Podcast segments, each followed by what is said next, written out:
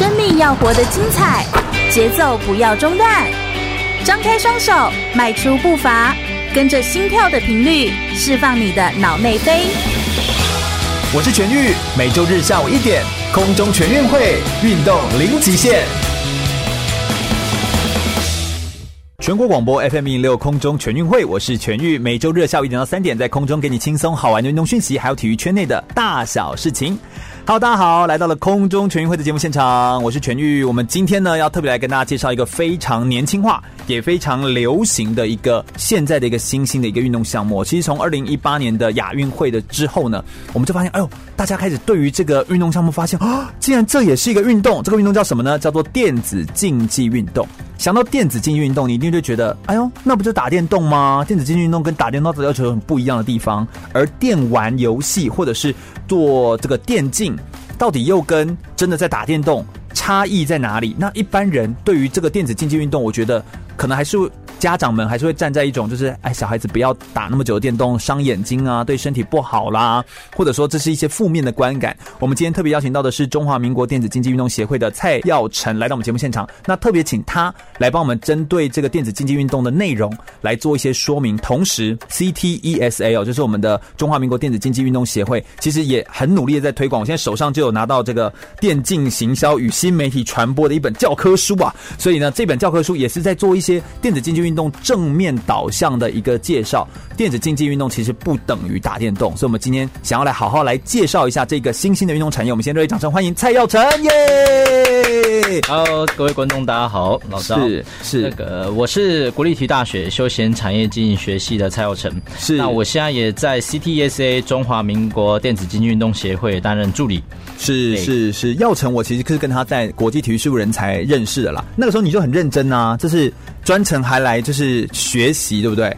当时是抱着一种就是西天取经取经的心情，就是非常认真的来到国际体育事务人才来学习更多的东西。那你也等于是代表电子竞技协会的这个产业，然后来做一些讨论。因为我们当下有跟很多的国际的这个外师嘛来做交流。那我相信电子竞技运动现在在推广上面应该是正是起飞的阶段吧，对不对？是是是，现在是一个起飞的年代嘛，从二零一七一直到现在都是一直在往上冲。那所以正是一个非常好的一个时间点。那可不可以先帮我们介绍一下，到底什么是电子竞技运动？让我们大家先知道一下，好不好？电子竞技运动其实有别于大家所认知的打电动这件事情。电子竞技运动除了游戏本身，嗯，那它还包括一些赛事战队，对，然后转播，然后权利，然后当然还有呃观众这一块，观众反而是我们对于比赛整体的一个重点。那当然，因为我们都叫竞技了嘛，电子竞技，嗯嗯嗯，所以它比赛的竞技感也非常重。那其实呃，我们也把它视为一项运动哈。然后最近就是大家。比较热的话题就是电子竞技了，嗯，然后所以我们很努力的去要跟大家讲电子竞技跟运动这一块有什么不一样。所以其实你们花蛮多心力投入在有点像教育，就是教育民众了解电子竞技其实是一项运动，对这件事情，对哦。但是我觉得应该很容易被人家问一些问一些问题吧，对不对？譬如大家一定会问说，就是那譬如说是不是宅男才爱爱玩这个电子竞技运动啊？类似这样的回答，这个你要怎么回答？你要怎么回答？我觉得这观念上要调整一下，因为有时候就是像我们喜欢打篮球啊，那当然如果要提到说职业联赛，那就是另外一个层级的事情。那我们平常会打电动，但如今它变成一项竞技运动的时候，它需要经过训练啊，然后经过一段时间的培养，然后后面还有一些赛事的一些后续，就是是它不。不单只是就是做那一件事情而已，他要想到是他周边会影响的任何的产业，这样。嗯，所以其实说，呃，电子竞技运动它不单单只是。呃，单一的面向，它把它跟产业、跟这个有点像是电子的装备、设备厂商、硬体，全部都结合在一起，那才是一个产业的面向。对，所以电子竞技它变得更产业面，就像我们在发展足球，我们也会连足球的场，然后足球的整个的规划，对，都会进来一样。所以它不是只是在玩那个电动游戏，对，这样子就也同时也好像也解答了我们一般人会在问说，就是电子竞技会不会都在打国外的游戏啊？然后成名的到底是选手呢，还是到底是游戏的本身？类似。似像这样的问题，对不对？游戏本身因为大家会看嘛，那会看有兴趣就会想去玩，嗯，所以游戏这一块一定会发展起来。对，那选手本身的话，就像有一些球星，我们看他打的很厉害，那我们当然也会效仿他，或者是喜欢他的呃运动的精神。那电竞当然也有电竞他知名的人物，就是我们大家会知道是 Faker，他天才少年这样。哦，OK OK，就你像我们篮篮球界就会知道 Jordan 一样，是对不对？所以我们同样的，你一定会有一些知名的成名的人会跑出来，所以并不等于说一定都是在推游戏而已，是哦，就不是这样子的意思。这样子，那台湾有没有机会打出自己的一片天？就是有自己的电子竞技的游戏，跟呃有自己的知名的选手，类似像这样子。台湾其实，在选手上面，因为曾经在一二年的时候有红一阵子，对。那近几年来，其实，在 AR、VR 上面，台湾都是有一些科技公司去年有 AR 的全球首款的电竞手游上线的。哦、oh，OK。对，那 VR 的部分呢，就是近几年来，因为就是教育，就是有企业愿意走入校园，然后。给学生就是一些支持，嗯、对，所以近几年来也是有大学生自主团队在开发 VR 端的游戏，其实也受到全球蛮多呃科技公司的关注，对。哦，所以其实台湾在这种电子产业或者说是不管说是研发或者是创新上面，哎，其实还是蛮厉害的哦。对，那等于这些的创新的能量也可以变到体育圈来，它的是。切入的载点就有点像是电子竞技，对，让电子竞技变成一个把我们的产业创新或科技跟运动结合在一起的一个媒合点。所以我觉得电子竞技运动它其实目前在起飞的阶段，正在做的事情就比较像是这样的事情。是，那电子竞技运动它的一些规则或者是一些玩法是怎么样来玩或怎么样来比赛啊？呃，因为它要配合转播，所以其实，在时间上的限制或比赛的调整，都是像呃一般 MOBA 类的游戏，就是大家的攻防战、推塔型的攻防战。那大家都是在五战三胜、BO 三这种。那其实像 NBA 也都是七战四胜，是，就是他们会打很多场这样子。对。那呃，射击游戏的话，会比较偏向就是打地图战，就是我们选一张地图之后，然后我们一直拼大概三十个回合，那我们一样是抢十六这样子。哦，听起来，哎，听起来其实。就很好玩的，对不对？对，有有没有突然觉有一种听广播竟然在打电动的感觉？我们现在手边其实就可以一边来打电动，那我们就可以线上就可以马上做做一些连线，这样子。是，这都是现在大家很常做的啊。那卡牌类的游戏呢？卡牌类的游戏也是打回合制的哦。OK，对，所以他们就会依照游戏的性质不同，嗯、然后就有不一样的规则。是，然后主张的主要是那个公平性，就希望让大家一样可以公平的来做竞技，然后得到一个好的成绩跟名次。所以还是一样的，他一样可以得到某一种的成就，或者是某一种很好的一个状态。跟结果，我想电子竞技运动它不等于打电动。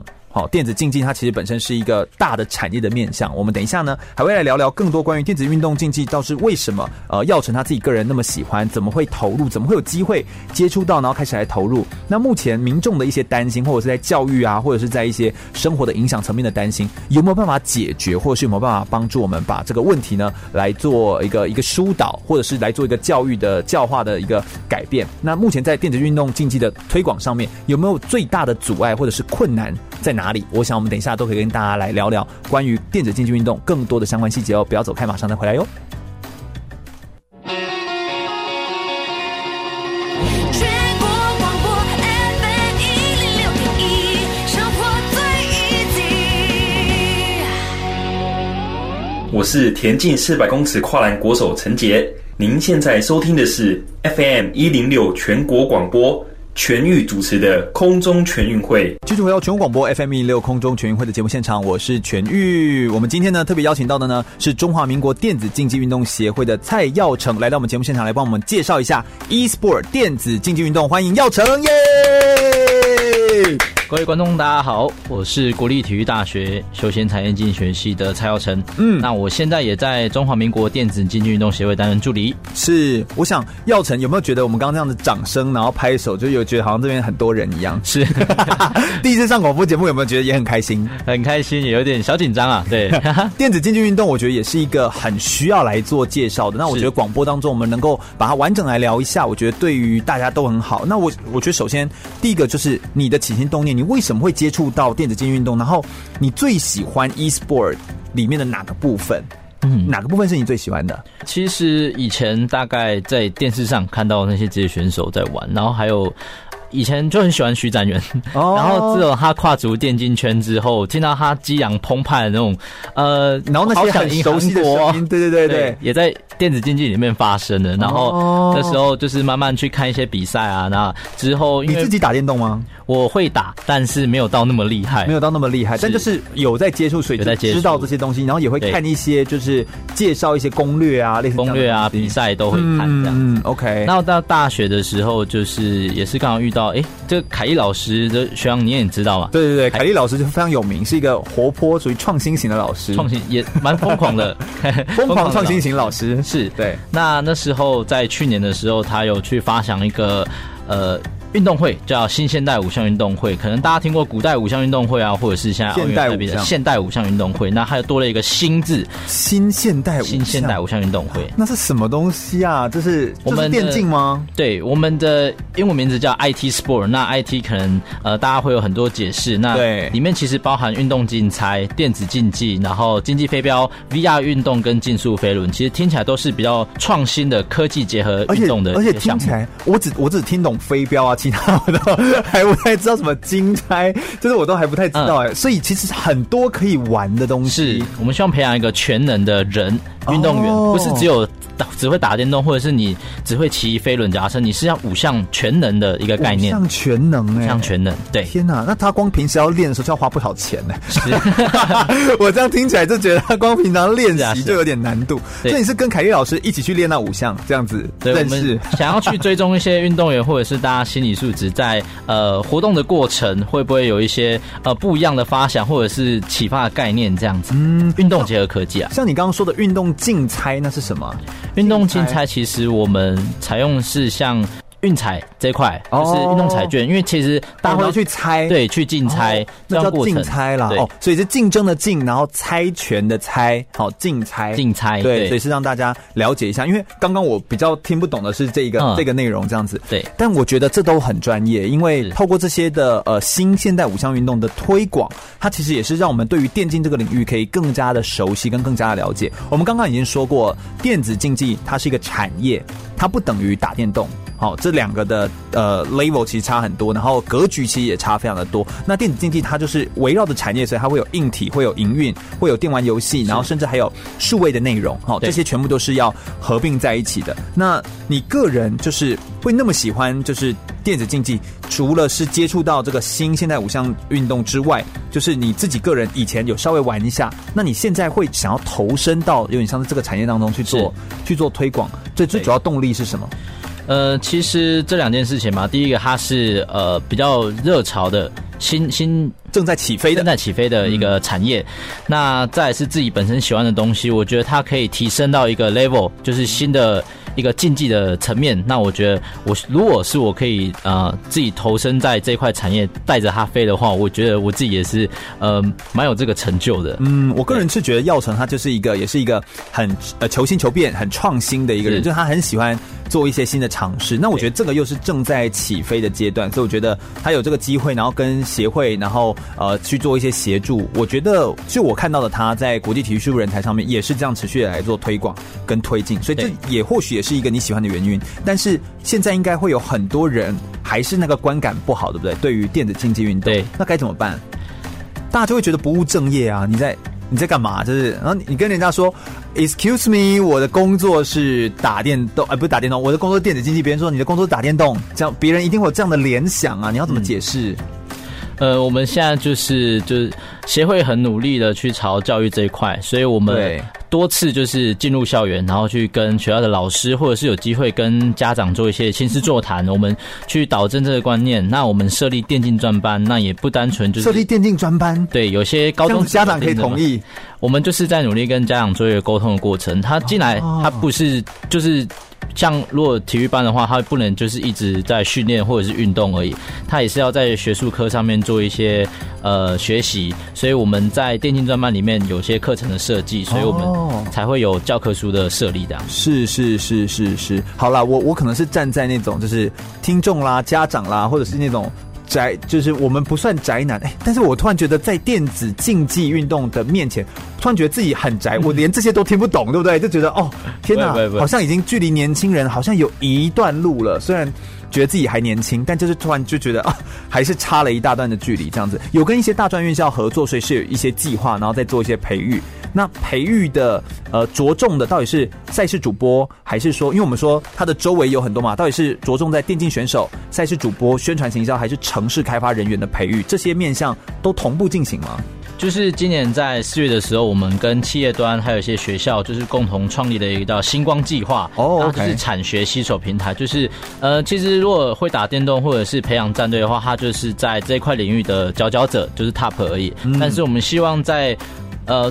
除了这些战队选手，就是顶尖战队选手之外，他我们其他的选手可以走一些主播啊，赛事主播，那赛事经营，那一些城市设计，都是有他周边产业相关领域的，就是我们培养他的第二专长的技能这样子。哦，OK OK，所以这等于是计划的本意，就是不管说是呃哪个面向啊，可能是主播、美术设计、城市开发人员，其实都有。所以他的计划的本意不是只是在培养，就是。就是电动的佼佼者的在打电动的人，而是连而是整个产业，就像我们的我们刚刚有举的例子是足球，那一定会有足球的这个场地的维护人员，或者是呃球门的设计的人员之类的，我们把它全部合并在一起来做这样子。那我想民众应该也还会有一层的担心，就是说呃会不会电子运动竞技推广之后就很难再去要求小孩子啊、呃、这个呃你就不要这个拿着三 C 啊哈多到户外去做运动，类似这样子，因为电子竞技运动已经变成一种运动啊，它在室内就好啦，对不对？吹冷气，就像我们现在做广播，我们也是在里面吹冷气，对不对？也很舒服啊。这个问题应该怎么回答哈？哎、呃欸，我是不是一直在问你一些很 creepy 的问题，对不对？不会不会不会，这些问题我相信也是大部分听众会有的问题。对，那我觉得这问题本身很有趣。那我觉得呃。为什么今天小孩子不出门的原因，大家家长可能要去思考一下。因为如果今天小朋友可以在户外打球啊，或者是骑单车这些比较大家认为阳光的运动，可以获得成就感的运动，或者是他的朋友都在外面跑的话，我相信他也是往外面跑的。因为我本身小时候就是很少接触电视啊，或者是什么，我都是在外面打打球、混啊这样子，骑脚踏车、吹吹风。嘉义人嘛，对不对？对，嘉义人旁边都是稻田，看过去也很舒服，所以我也不喜欢待在家里。对，那如果今天让小孩子提早接触三 C 产品，他发他从里面得到成就感跟快乐，或者是这成为了他跟朋友之间的唯一的话题的话，那我觉得家人可能要想一下，因为我小时候其实呃小的时候大家一定会看卡通嘛，但其实我反而看的卡通少，我小时候就是跟着家人一起看中华职棒的，那其实本小时候很排斥，那。但是它成为了我们家共同的话题之后，我们全家呃爸爸妈妈或者是我还有我姐都会一起，不管是在电视上看棒球，或者到现场去支持球，这都是我们家的一个家庭活动。哦、是是是，所以其实有的时候我们在一直发出这种质疑的声音，在质疑说，哎，你们这个电子竞技运动到底是不是一个好的一个东西的时候，我们倒不如要先想一下，我们自己是怎么样在教育自己家的小孩子。对，就是关键是都还是我们自己啊，因为。这些产业一直在发展，蓬勃发展，但没有叫你一定要去，要不要，要不要去接触它，要不要去碰它？关键还是你。你自己是怎么选择的？你如果愿意让孩子可以接触到更多的多元性的可能性，孩子也可以自己做出选择，那他会知道哪一个对他而言是好的，哪一个是他喜欢的。所以我觉得所有东西都应该是辅助，但核心还是你到底要你到底要成为谁，你到底要去做些什么。我觉得这还是还是中间是最核心的。那我相信，呃，关于电子竞技运动，因为它已经变成一个产业的话。它也是一个非常完整，它有一个完整的训练方法，完整的训练过程，当然包含的，呃，说明有一些其他的辅助，什么意向训练啦，或者是一些体能啊、反应能力，也都是要做同步来做训练的，所以也没有想象中那么简单，不是大家想象说你就是待在家里，然后看着一台电视，然后就可以变成一个电竞选手，也没有那么简单，好吗？所以大家都不要小看了自己，也不要小看了电子竞技运动。是，我想我们稍微再休息一下，等一下呢，我们再回来聊聊更多关于电子竞技运动相关的内容哦，马上回来。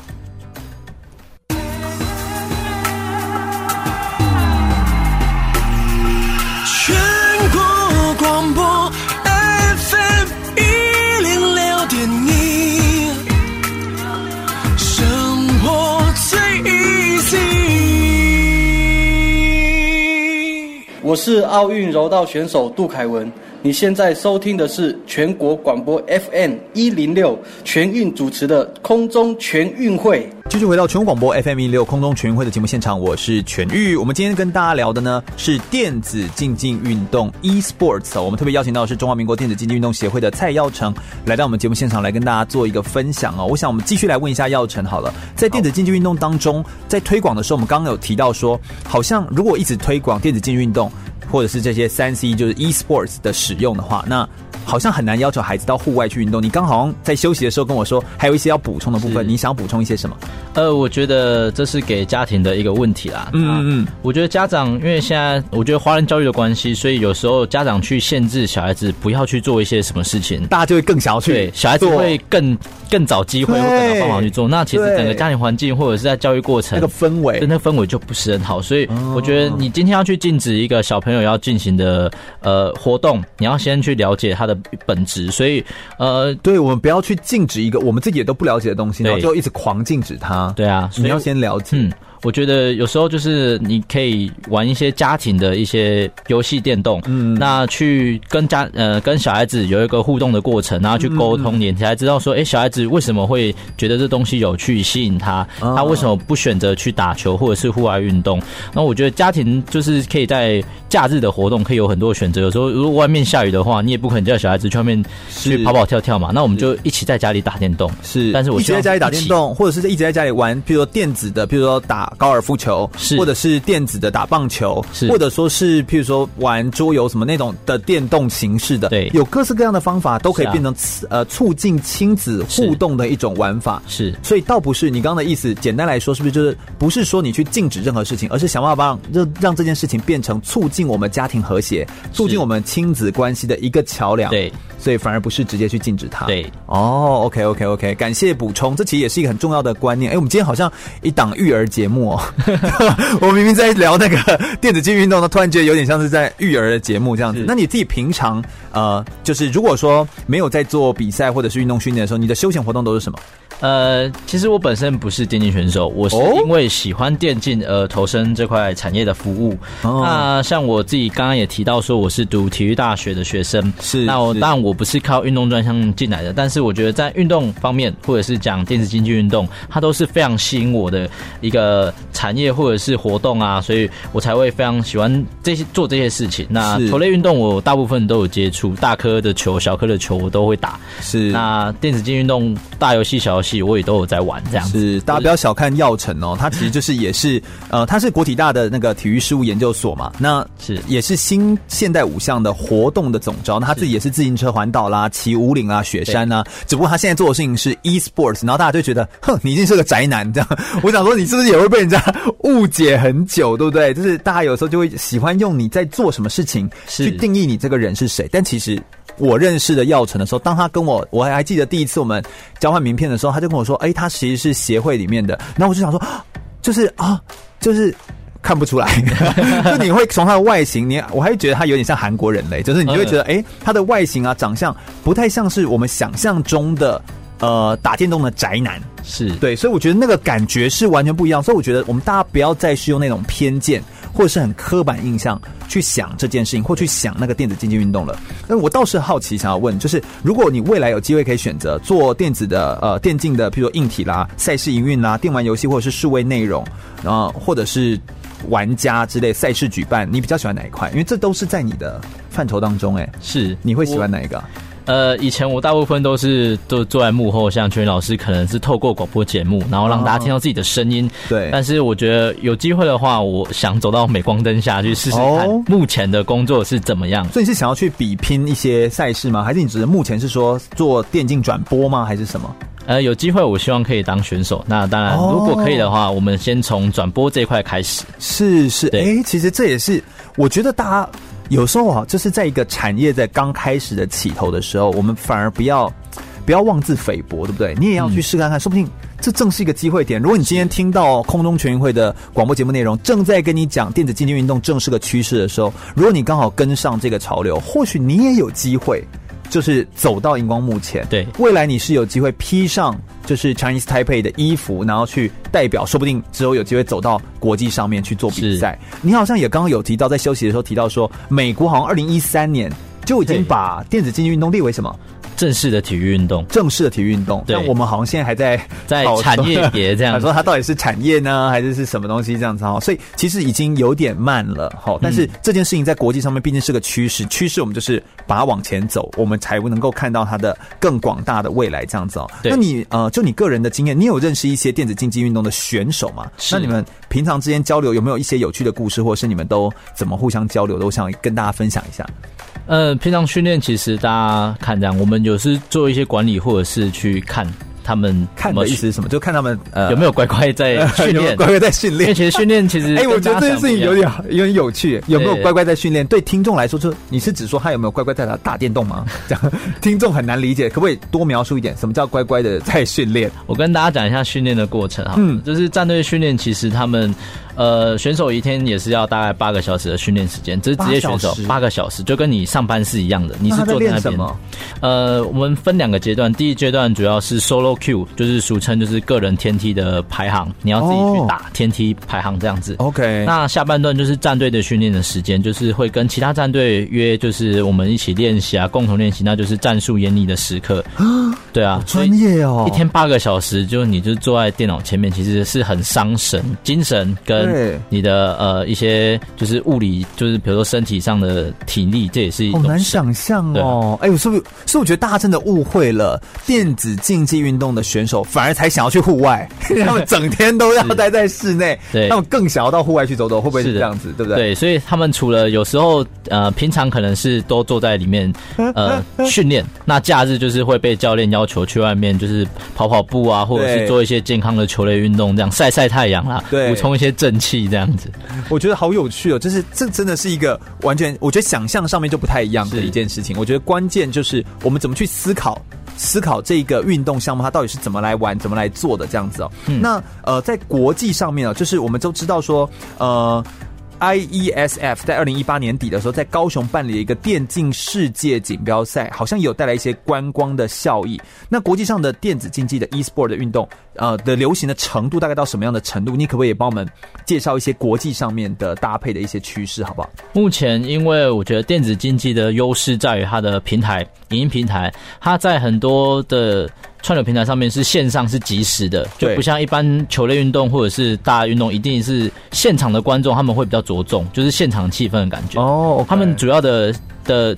收视群都是在线上，那它等于说它被散播的很广很快哦。Oh, OK，因为它本来就是一个在线上的一个是一个运动了，所以它的收视群就会在线上，所以它的传递的效度就会更高。对对对，对，嗯，很可以理解这样子。对，嗯，那所以在欧美国家都算是蛮支持的，然后一些商业模式的贩售啊，或者说是一些呃推动上面，就有点像是我们的职业赛事的那种感觉，譬如说有点像 NBA、MLB 类似这样的赛事推广一样，它可以。把它，持续有一个很大的一个推广效益把它，往前去做。那它的收益在哪里啊？电子竞技运动的收益，刚刚讲，如果走到转播这一块，它就是一个转播的权益、收视权。嗯那其他，我觉得在战队经营方面，因为有些企业支持，那他们周边带来的，因为大部分做这一块企业支持都是软硬体的厂商，就是很直接的一些效益，会提升他们的呃，刚刚讲键盘、滑鼠或者是用他们的这些，对，嗯。那其实我觉得国外在做有一块，就是他们把这个游戏种类去联盟化。哦，联盟化像 NBA、MLB 的经营模式，那它当然会有一些周边商品的推出。那台湾其实在这一块还没有一个很完善的经营，都是主要都是企企业直接丢钱，哦，然后去支持。对，哦、那如果是由全那个联盟联盟或联盟化，那。给一些观众去做一些直接的支持，那会是我觉得全就等于全部人都是在看这个运动了。是，它等于就是会有一些周边的商商品啦，周边的这个产品会出现啊，贩售衣服啊、吊饰，我觉得这样子就可以让整个的产业的规模其实是更往上提升一个 level 的。是，但是其实啊、哦，我觉得有时候。这件事情在做推广上面，现在连棒球要做到这样子哦，都有点东西都还卖不掉了。但是当然呢，我们现在慢慢的在我们说二零一九，就是已经呃二零一八、二零一七这段这几年，我们的体育赛事的这个风气慢慢起来，但不过还是有一段距离，就距离到像 NBA 啊、像 MLB 这样子的一个呃联盟化的经营方式，还有一段的距离。不过这才是我们值得去努力跟前进的方向跟目标。像我们再休息一下，等一下我们再聊聊关于电子竞技运动赛事在推广上面哦，就是以这个耀成他自己个人的经验来说，有没有遇到一些挫折、一些挑战的部分，以及现在他们在推广的一些呃教科书的内容当中，有没有哪些呃需要跟我们大家来做一些宣传，并且让大家可以更加的熟悉认识电子竞技运动的部分？我们马上再回来哦。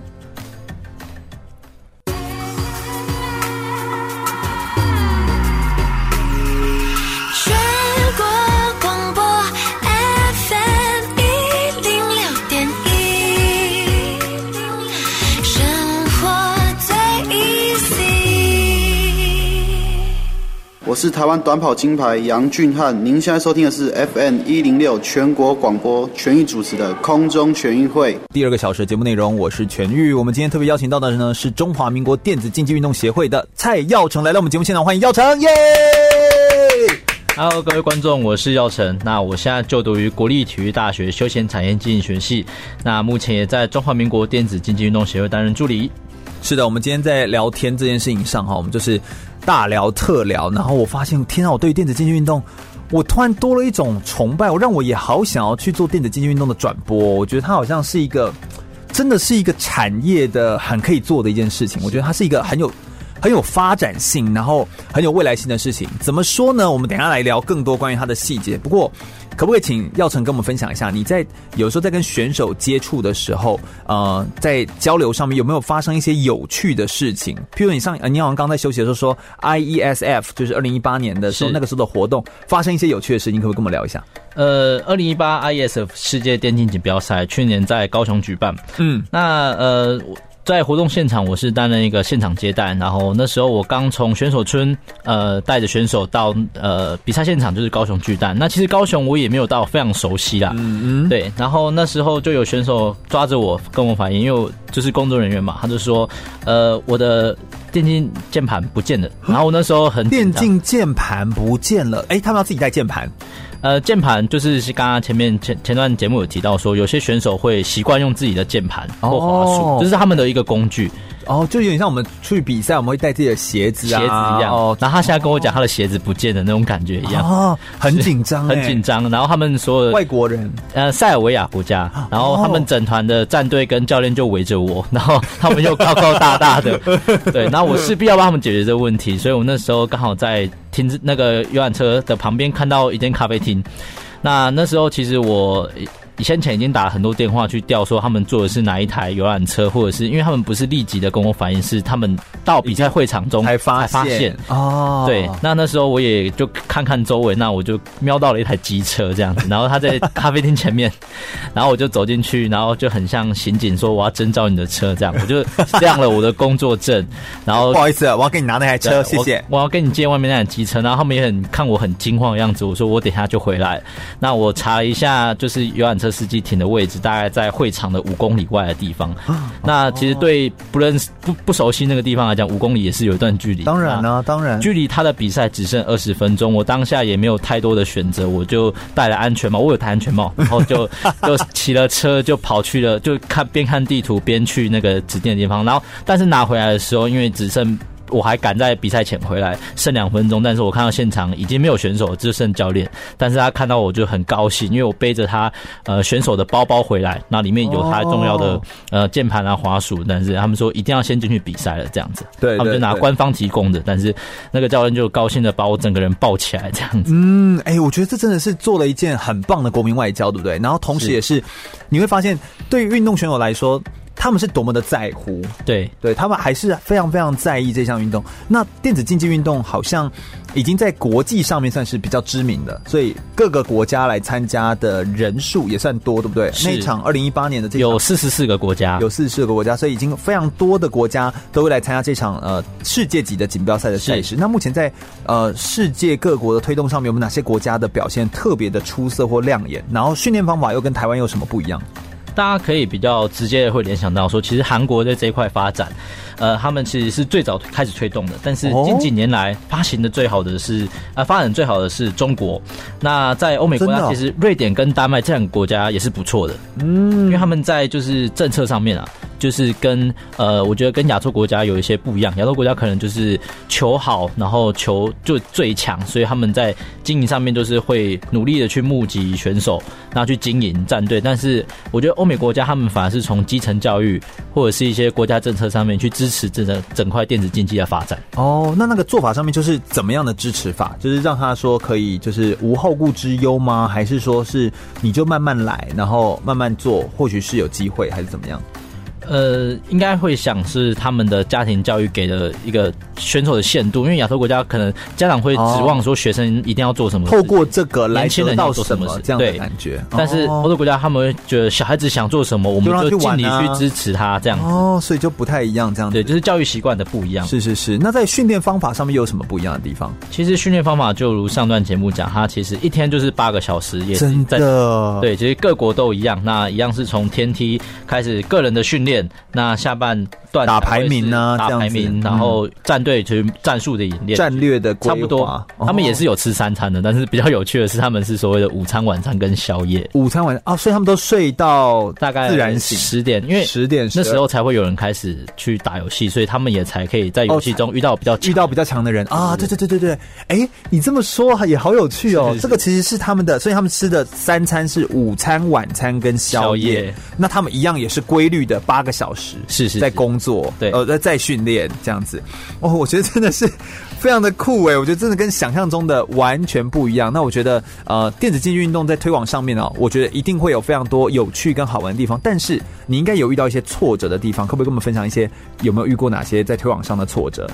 呃，在前几年，我们努力协会走进校园内，然后去跟老师啊，或者是家长做一些推广跟沟通。嗯嗯、那当然想办法就是蛮、呃、难的吧，蛮难的，开头要。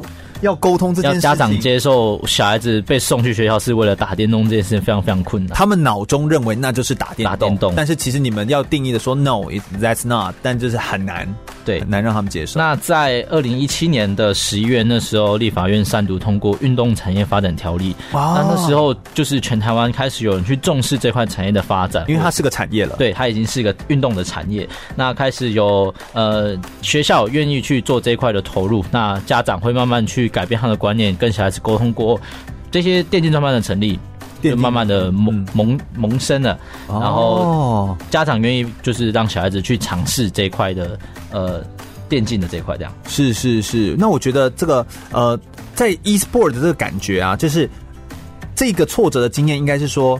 怎么样让更多人认同跟认同你的想法，认同你的理念来做来做推动？那在推动上呢，经营的这个周边上，包含环境啊、选手养成或者是吸引赞助商这件事情，会不会也是有一些初期也是会有点难度，还是还好？呃，要就是企业去真的走入这一块，其实当初是非常难，但也是在呃产业发展条例这个通过之后，通过之后，哦，企业哎，所以那真的是一个分水岭，对，它那个是很重要的分水岭。二零一七年的十一月是那个时候一通过，然后就好像有一些东西就改变了，呃，电竞圈就直接是举国欢腾，就是他的瑞耶，呃，对，这这是差很多，对不对？差很多。然后他的那他的这个周边养成，呃，这个周边的工作其实也非常的多，好像也是需要有很多的这个专业的人才啊，包含。就是可能要有赛事转播、美术设计、是城市开发、软硬体的供应，或者是新闻媒体的产业。那它其实也可以跟一些工作周边都结合在一起。对，就像我们刚刚前面讲星光计划，就是呃协以协会立场，我们找了呃十家不同种类的企业，然后跟我们有签立就是星光计划的呃一些学校，就是大专院校跟高中职。那我们也保障选手未来的出路跟呃技能的培养，这样子。哦，所以他们可以有一些实习的机会，然后最后又有一些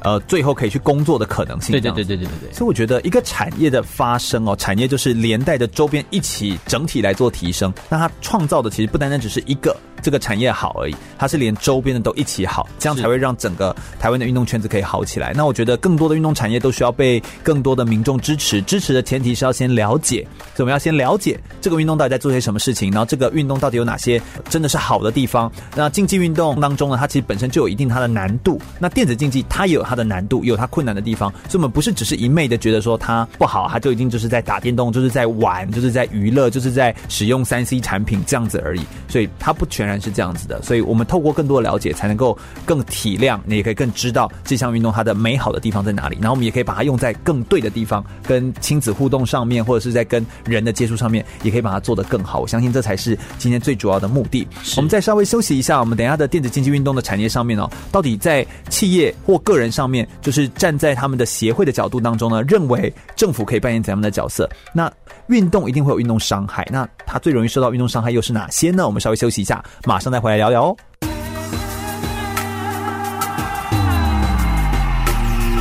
全国广播 FM 一零六点一，生活最 easy。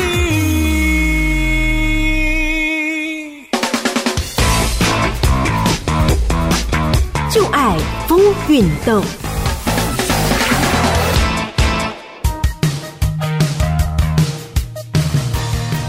科技发展迅速，随着电脑产品的普及，软硬体的配备升级，也促成了电子虚拟世界的成长。不止革新了人与人的交流互动方式，无设限的快速资讯传播也正在改变人类的思考方式，更出现电玩游戏的热潮。许多电玩游戏因为含有高度的竞技成分与技术训练需求，逐渐的发展出专业化的赛事。这些电玩游戏的竞赛也被称为电子竞技。在个人电脑普及之后，电脑最主要的功能也是运算、工作等。电玩游戏被视为不务正业、脱离现实，有着一些负面的刻板印象。但就算如此，电玩游戏的爱好者还是很多，也有不少带有竞技成分的电玩游戏出现，逐渐的发展出以竞技为主的电玩赛事。一九七二年的史丹佛大学举办了第一个电玩赛事。一九九一年，不同以往积分制的竞技方式开始出现对抗式的电玩竞技赛事。两千年，南韩政府成立了南韩职业电子竞技协会。二零一零年以后，各种国际大型赛事开始陆续出现，电子竞技顿时成为当下热门话题。电子竞技的训练方式比起传统的运动，大多重视身体的肌肉记忆、饮食控制，强调更多是电竞选手的心智计算、资料分析、研发战略等能力。当然，还有反应速度、手眼协调以及对竞技项目的高密度训练。电子竞技也是个短时间高密度的事业，大多数的电竞选手都在十几岁开始受训参赛，并在二十几岁就退休。随着电子竞技发展受到各方关注，也有些电竞选手希望电玩可以成为一种运动，摆脱歧视与刻板印象，进入主流运动竞赛的殿堂。虽然国际奥运会已经在二零一七年指出，只要内容没有违反奥运核心价值，电子竞技可以被视为一种运动。二零二二年的亚洲运动会也将电子竞技成为正式项目。不过，电子竞技到底是否能够被定义为运动，目前在国际还是没有达成共识。可以确定的是，能够出现这样的争议，也是代表电子竞技在当代有着不容小觑的影响力。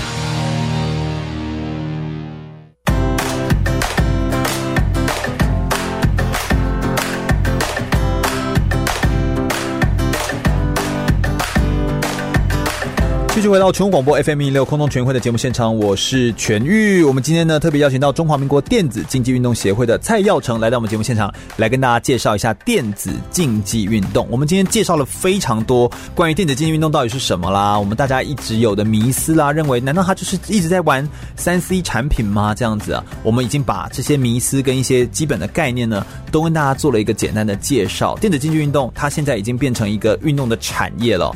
呃，二零一七年的十一月份，运动产业发展条例通过之后，它其实就已经在台湾开始不断的往上升，不断的蓬勃来做发展了。那电子竞技运动 e-sport 的产业上，大部分都是企业跟个人然后去投身来做参与。那你觉得政府应该扮演的角色是什么？我们来问一下耀成。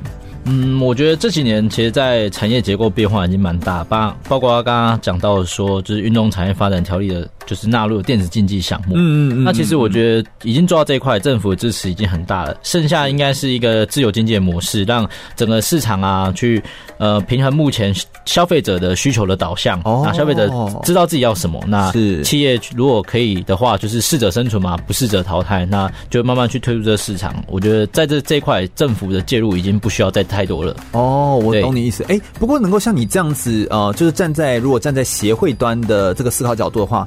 算是蛮成熟的思考方法，因为我们有些协会还是会觉得说，政府补助的不够啊，好，大大大家挹注的资源不够多啊，就是大家还是会比较想要靠政府。但你们会觉得，呃，其实发展条例能够通过，已经把我们最困难的那一端已经解决了，是剩下的我们自己来努力，应该是要让全员动起来，那政府也才会看到。哦，对，应该是这样的角度去切入会比较好。嗯，我觉得这个思想就很健康，就是我觉得在做这个运动，有时候我们也不能一直靠别人，有时候还是关键是你自己怎么去把它推展起来。当然，推展任何一件事情，然后去说服让更多人可以接受，都是一件不容易的事情。但如果它值得做，那就值得去好好做。那电子竞技运动 e-sports 啊，只要是 sports 运动，就容易会受伤，或者是就有运动伤害，纵使它是。E-sports 电子竞技运动也是会受伤，所以他最常受的运动伤害是什么？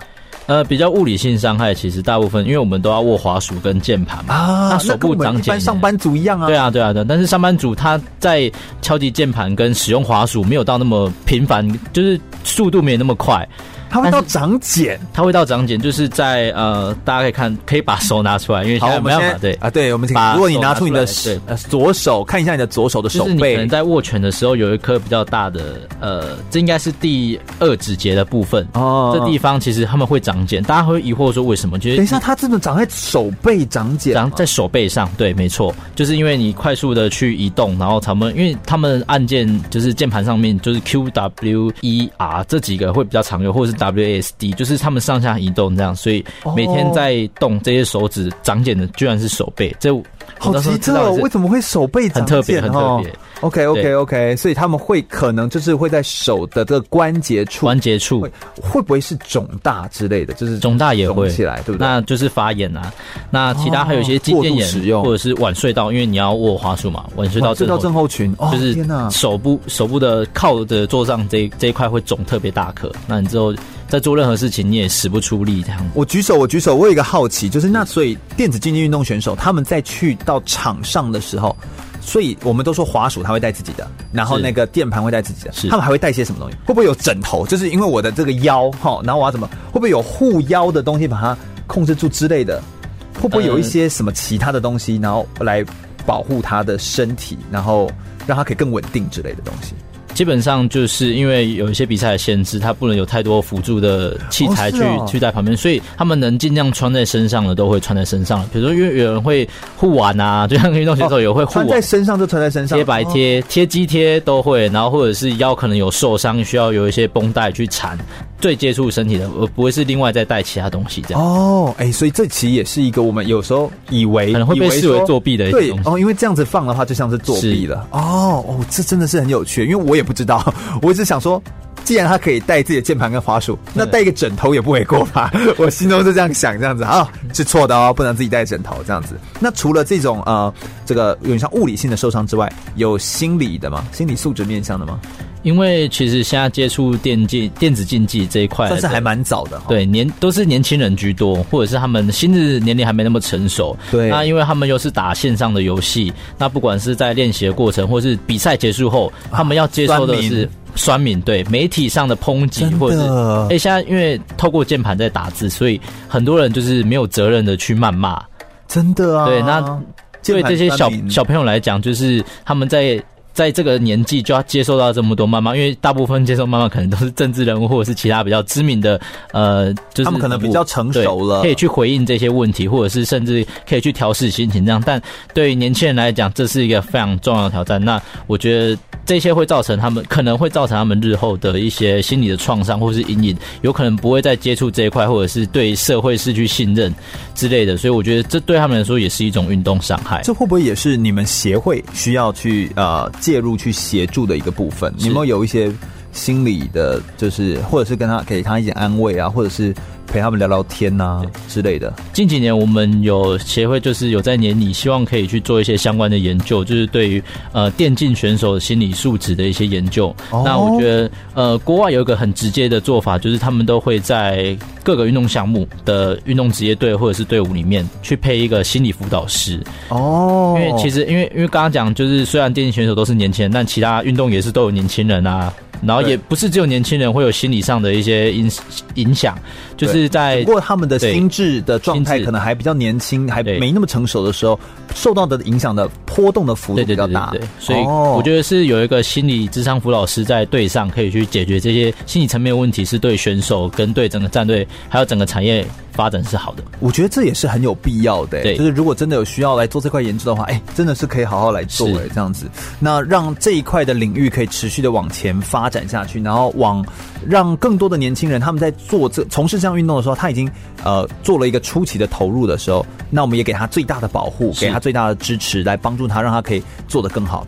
如果你未来需要什么协助的话，欢迎可以找我们，这样好，让我们大家可以好好来，好好来把这件事情一起做好。我觉得这是一件重要的事情。那可以帮我们介绍一下，在今年有没有一些呃电子竞技运动的赛事哦，可以推荐给民众人参加？那同时，你们在比赛的赛事是不是有分什么校园啦、地区区域啊？这样好像有一些等级不同，对不对？可不可以帮我们稍微介绍一下？是在台湾比较有名，其实校园赛事越做越多。我们希望比赛可以就是深耕从高，因为就像呃篮球有 HBL 这些，大家比较会看校园比较。热血的部分，所以我觉得电子竞技让年轻学子去打，其实也比较刺激，比职业赛看起来在台湾好像比较好玩一点。那除了校园赛事，地区职业赛事也有，在台北和平篮球馆，就是刚刚结束一个季中的季中赛。那十月会有一个世界的大赛，那之后暑假会有校园联赛的决赛这样子。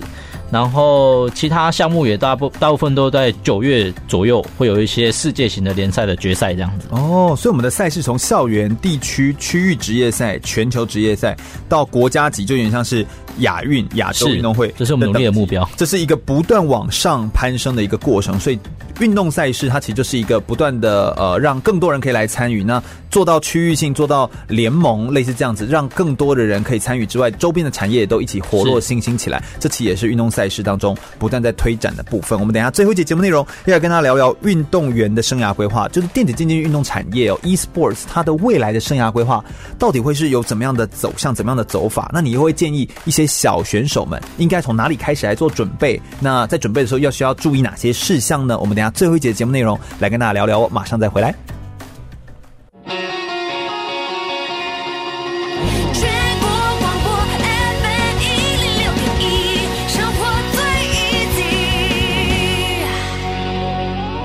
我是奥运体操选手李志凯，您现在收听的是 FM 一零六全国广播全域主持的空中全运会。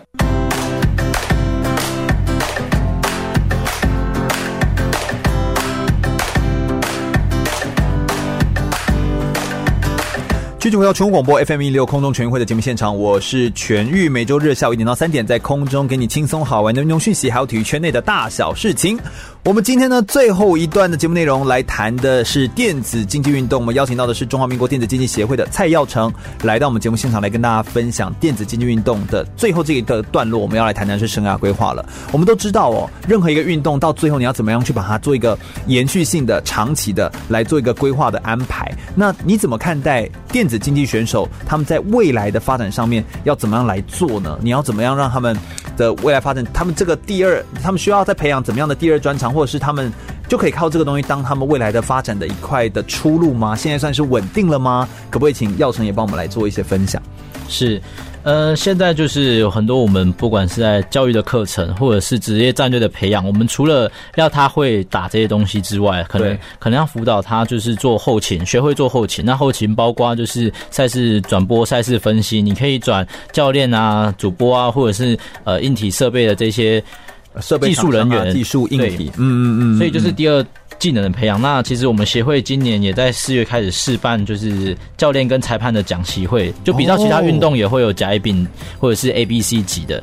那因为我们现在还在努力当中，就是我们不是正在办吗？哎、欸，到时候我也要去参加。是我觉得，我觉得这是。这是需要去了解、去关注的。就我们，我跟你说，我们在推广运动这件事情上面呢，很多听众我们都不要当键盘上面的人，你就去参与一下他们办的讲习会，是呃教练会或者是裁判会，你去参加什么 C 级，你才会真的了解他们在做什么事情，这才是最重要的，而不是而不是都从网络上查那个，知道有些东西就是会慢了一点。对对，真的是这真的会有差。很好，请到时候请通知我，我一定要去参加的，太好玩了这样子。我们希望就是这个证照可以变。成就是这些大专院校，只要是电竞相关科系，他们是一个毕业门槛之一，而不是你一毕业之后，结果你两手空空，你只带了你的学习经验出去而已，而是你是有个证照认证，你真的会做这件事，或者是还有个公平性的指标这样子。认证这件事情现在已经在做了嘛，对不对？对，现在在我们现在石板就是还在跟大安体总申请之后后续的一些。考核的问题，背后的问题。Oh, OK，其实我觉得我这样子看呢，我刚刚这样这样专访哦，虽然就是我跟这个耀成哦，算是我们今天就是来到广播当中，我们才细细的把这件事情全部摊开来聊。但我发现电子竞技协会、电竞协会其实做非常多的事情。我觉得你们的这个呃做事的这个角度，还有切入的方式，还有做的这个深度呢，其实我觉得比起绝大部分的协会，都真的做的。你们真的做的很到位了，然后也很努力的在做推广，可能也是因为 e-sport 有一种。他的先天的一些缺陷，就被一般的民众就会有一种不好的认定。对对对对，所以你们也因为这样，在一开始做说要做的特别好，会不会有点是这种感觉？我们希望可以从教育的方面去切入。嗯，对。而且我觉得你们协会担负教育的角色，其实做的还蛮好的。你们还有出一本书，对不对？没有出教科书啊？对对对对对，教科书里面的内容其实就是也是要给我们做更多的关于这个产业的知识，是不同面向，包含哪些面向？各位也帮我们讲一下。呃。会当初会出这本教科书，其实有很大原因是说，今天我们学校有设立了电竞专班，然后呃家长会问说啊，请问那你们上课要上什么？也是这样一直打电动吗？嗯，所以我们那时候协会在教育端上面有一个需求存在，所以我们那时候邀请了几位专家，然后或者是曾经有经验经历过电竞赛事，或者是呃选退役的选手，我们去撰写这本教科书。我们在这过程会提到呃电竞赛事的它的发展趋势，就是不管是台湾的或者是全球的目前的现况如何。然后还有电竞行销跟游戏美术，它的需求跟问题点在哪里？还有、哦、它也是很重视美感的，对不对？对对对对对。嗯、所以呃，电竞它包括很多像产业的一些发展的趋势啊，所以我们在这产业的。任何结构我们都有放到这教科书里面，然后让呃学校的老师或者是战队在使用的时候可以做一个参考，是而不是他们只有在了解说呃游戏里面有什么而已，而是这块产业是什么这样。是这个教科书是比较偏中学的嘛？就是国中、高中还是高中？高中哦，高中的教科书。所以呃，它的内容其实也是广度比较多，但没有写到非常的深。因原因是因为它也是先符合让大家先知道对它的产业面向很多元，然后有哪些多元的。发展高中，我们也是一个多元发展、多种兴趣取向去做了解的一个面向啊，所以我觉得在这个切入角度上面，这个教材我个人就看的是非常的喜欢啦，所以我会觉得它的内容上面呃完整度其实也非常的高，这样子。那对你们来说，对你们的这个电子竞技的协会来说，你们会觉得下一步你们想要挑战什么，或者说在未来的下一个阶段，你们希望可以做到什么样的程度？可不可以跟我们分享一下？因为现在呃电子竞技还是在全民组里面，对，那我们希望呃透过基层教育或者是一些产业性的结构的变化，我们有机会能往竞技组这一块，因为我们已经叫电子竞技了，是是，我们希望有机会可以走到电子竞技这，应该的，成为一个正式的运动项目，是目前我们还在努力的的地方这样。是是是，那好像在这个不同的阶段上面哦，你们未来的挑战，当然我们相信，希望可以让更多人可以进来这个产业，那这个产业会不会本身它的门槛比较高啊？会有这样的问题吗？还是还是还好？你会觉得它其实可以让更多人来一起参与 e-sports？嗯，目前进入门槛，我们希望就是大家先去接触，那接触后慢慢去了解。那至于讲的门槛，要看你要从事的地方。比如说你是赛事转播，那你起码要先了解游戏，你才可以播报嘛。嗯嗯嗯。那你如果今天要当选手，你要先了解游戏是不是适合你的？因为我们有一个方式，就是很多家长会问说：“我小孩子，我不知道我小孩子适不适合打电动。”啊，我们就会回应他说：“诶，嗯，呃，其实他有兴趣打电动，但是他可能没有那么厉害。那我们就给他一个指标，说你可以选你喜欢的游戏项目。那你花三个三到六个月的时间，密集的把自己看的能力能不能达到。”这个游戏的天梯榜上的前百名，那如果你做不到这件事，你就放弃掉这个选手的路，选手之路。那你如果有兴趣在这块产业，不管是游戏开发，你可能有些想法，或者是技术上面的呃技能的支持，那你就可以转到其他的其他的选择去去学习这样子。嗯，所以我觉得这也是一个很好的判断指标，也不要让自己就是一头栽下去之后，一直就是。就是完全也不知道到何年何月何日才有可能会有结果，对不对？给自己一个停损点，然后也让自己去试看看。你也不要都没有试就放弃，是这样也很可惜，对不对？我觉得有时候是那个思考的角度，然后站在这样的角度上面来做思考是比较好的。那对于未来想要从事呃电子竞技产业的选手们，你会怎么建议小选手们要先做好哪些的准备呢？有没有一些你的建议？呃，除了刚刚讲的，不管是在训练上面，或者是呃项目选择，或者是你职涯规划，我觉得都是要跟家长做一个很好沟通，因为毕竟在这个华人社会，我觉得家人给你的支持，或者是你进步最大的动力。没错，那。天才选手真的是没有几个，真的。那如果你真的对这块产业有兴趣，其实很多地方都可以接触到这一块。就像我自己本身，呃，我是体育运动项目出来的，那我喜欢打电动，所以我想投入用体育的角度去带动电竞产业这块发展，这也是我支持电竞的。一块一个方式这样子，嗯，每一个人可以用你自己的方式去支持一项你喜欢的运动。那不管怎么样，你只要做的事情是为这个社会更好，为这项运动更好，然后你自己做了又很开心，为什么不做呢？对不对？好，我们有时候很多事情并没有必要说一定要为了得到某种认同，而是我们真心想要去做，就可以把它做得很好。电子竞技运动产业它其实包含了观众、使用者、粉丝、玩家，那同时它也是有电竞的硬体、赛事营运、电玩游戏跟数位内容同时来搭配在一起，它也会跟网络。那电视台或者是赛事经营，全部都有关系，所以它其实是一个很庞大的产业。今天特别感谢耀成来到我们节目现场，来跟我们分享了这个电子竞技运动它的全部的样貌，以及它从过去到现在走到现在以来，以及它未来打算怎么继续走下去。那我想今天的内容，希望对大家会有帮助。空中全运会是一档专门在介绍呃运动选手的生命的历程跟生命故事，以及介绍一些新兴的运动内容，或者是一个运动产业的发展面向，让大家可以针对这项运动或真相呃针对这项内容，可以有更深入的了解，并且更喜欢上运动员或喜欢上运动。如果大家对空中全会的节目内容有兴趣的话，欢迎可以上脸书来搜寻“空中全运会”，注意“全”是一个草这个安全的“全”哦。空中全运会，我们每周日下午一点到三点在空中等你喽，拜拜。